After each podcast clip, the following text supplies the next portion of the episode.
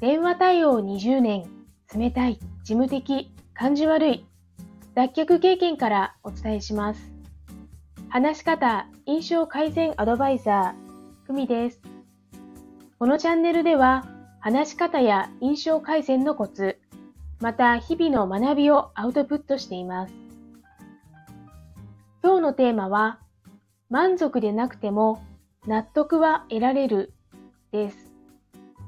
どうしても相手の満足や許しを得ることができないピンチの状況でも納得はしてもらい関係性を悪くしない2つのコツをご紹介します。1、心から謝る。2、具体的な理由や気持ちを伝える。間違ったことを伝えてしまった場合は、真摯に謝り、正しい情報を改めて伝えます。カジュアルな場面であれば、焦ってしまってごめんなさいね、と気持ちを伝えれば、相手はそうかと思うはずです。相手の希望に添えない場合、オフィシャルな場面では、現状私どもでは〇〇という運用になっていないため、ご不便をおかけし申し訳ございません。